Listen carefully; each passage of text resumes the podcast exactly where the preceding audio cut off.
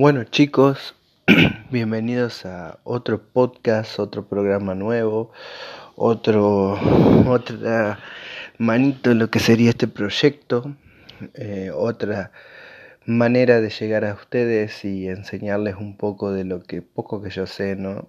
De ir eh, hablando sobre los temas que a todos nos interesan o nos son útiles, como ser el caso en este principalmente de los viajes de lo que es aventurarse hacia ese mundo desconocido que a tantos al principio nos da miedo, recomendando cosas y como habíamos visto en el capítulo anterior, cabe resaltar muchas cosas en este que podemos eh, hablar diferente, ¿no? Por ejemplo, en el caso de lo que es, esa brecha que tanto nos, nos mata, por así decirlo, de la susceptibilidad que tenemos hacia cosas que pasan del otro lado, hacia problemas que podemos tener internamente con el país o que son, como ya dijimos en el, bloque anterior, propagados por los medios de comunicación que suelen ponernos esa traba ahí que no sabemos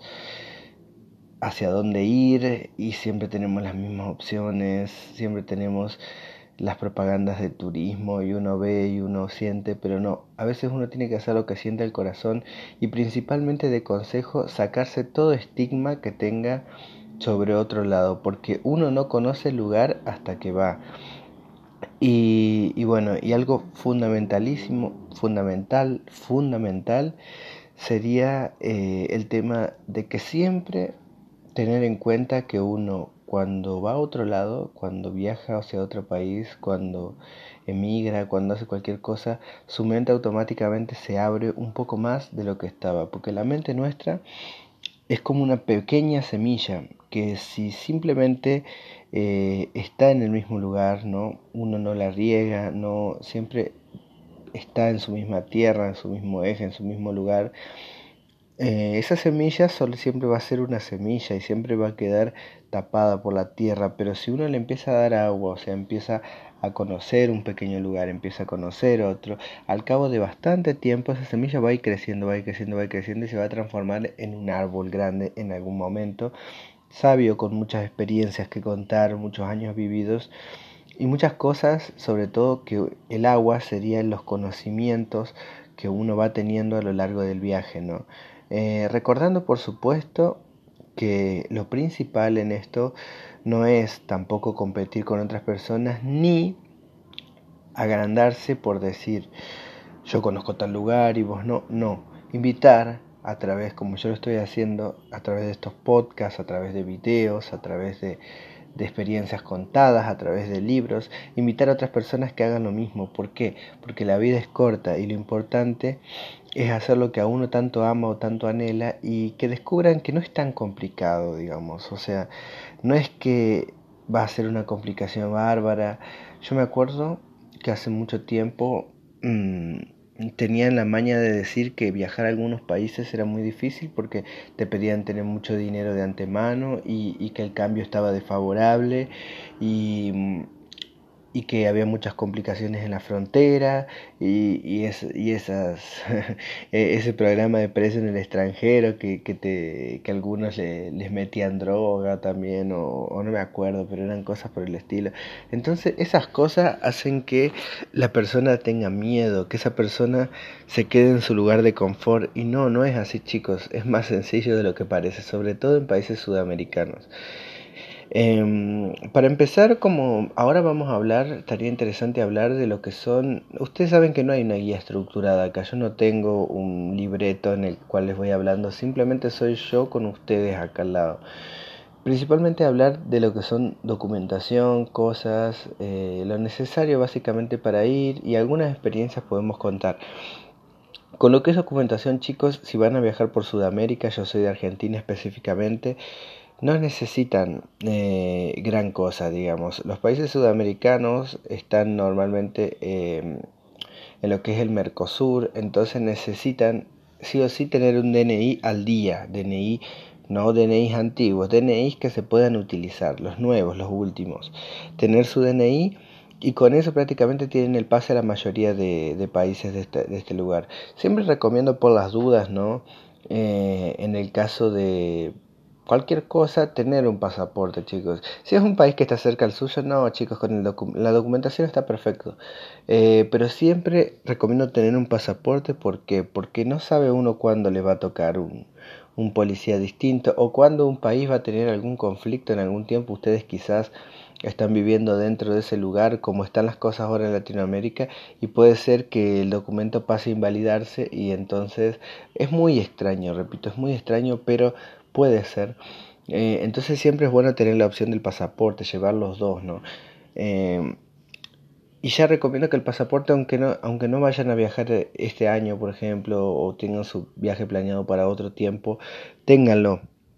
Ténganlo porque es esencial y porque no sabes cuándo te puede surgir algo de repente y el pasaporte normalmente tarda en llegarte. Entonces, chicos, vayan sacándolos desde ya. Eso es el primer paso viajero, también tener tus documentos al día. Bueno, una vez que ya tenés todo eso, eh, básicamente ya tenés mis consejos de, anterior, ya los has hecho. Ya, si no me, no me estás entendiendo, anda al anterior podcast y orientate de esa manera. Em, si ya tenés más o menos la suma de dinero que vas a llegar, si ya tenés tus documentos al día, tu pasaporte, lo que sea. Bueno, ahora qué toca? Ahora toca aventurarse. Ahora toca aventurarse y de qué manera. ¿De qué manera? Todos tienen una manera distinta de ver cómo va a ser su viaje, como ya lo había repetido. Lo importante acá también es saber que siempre por la opción de tierra, normalmente, ¿no? Va a, haber, va a ser más económico.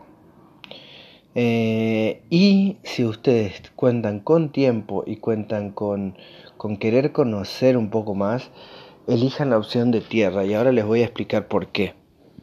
Em, quizás no llegue tan rápido como quizás ustedes quieren a ese destino, quizás sea un poco más eh, cansante, por así decirlo, pero les voy a explicar dos o tres buenos motivos por el cual ustedes tendrían que la primera vez que viajan aventurarse en un bus. Primero, la experiencia y las ansias en llegar a ese lugar que te tardas en un bus es impresionante. Esa adrenalina por sentir que estás yendo a un lugar que vas a llegar automáticamente y va a ser totalmente diferente a cómo es tu ciudad, a cómo son tus costumbres, a cómo es tu lugar, a cómo es tu país en general si hablamos de ir al extranjero. Entonces eso no se cambia con nada. Chicos, esas ansias, esos nervios van a alimentar el gusto y cuando lleguen, en vez de tomarse un viaje de cuatro horas, cinco horas, no sé, ocho horas en un avión, tomarse un viaje de días o, o demás en un bus va a ser como wow, como al fin llego, después de tanto cansancio, después de tanto recorrido, llego al lugar que tanto quería, voy a disfrutarlo al máximo y de paso tienen una anécdota para contar, ¿no? Otra cosa también esencial, eh, por la cual también recomiendo que deberían viajar así, es eh, el hecho de conocer, ¿no?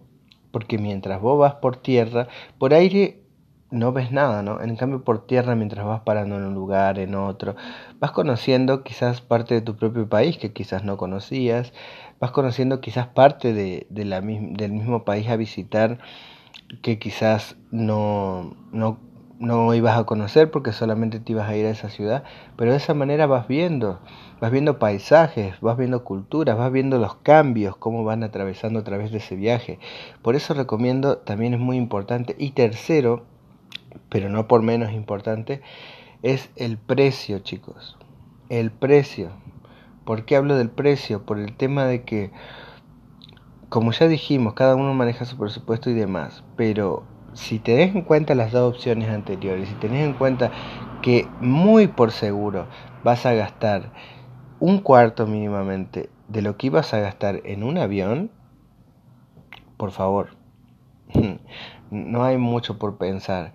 Eh, en todo caso, uno puede buscar las opciones más, un poco más tranquis en, lo que es eh, el viaje por tierra que por supuesto puede ser, a ver, vamos a, a, decir, por ejemplo, en vez de ser un coche semicama o un coche común, un coche cama, extra lux, etcétera, de todas formas va a ser más económico y va a ser más cómodo. Eso a tener en cuenta, chicos.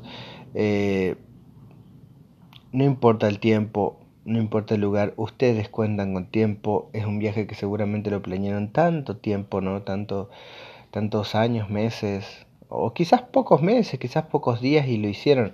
Lo importante, como digo, es eh, tomarse eso porque van a descubrir un mundo mejor y de verdad se van a empezar a considerar viajeros, ¿no? Hay algunas personas, volvemos de nuevo, las críticas al hipismo, em, que no son críticas, porque como ya había dicho, cada uno es dueño absolutamente de hacer lo que quiera, de lo que quiera.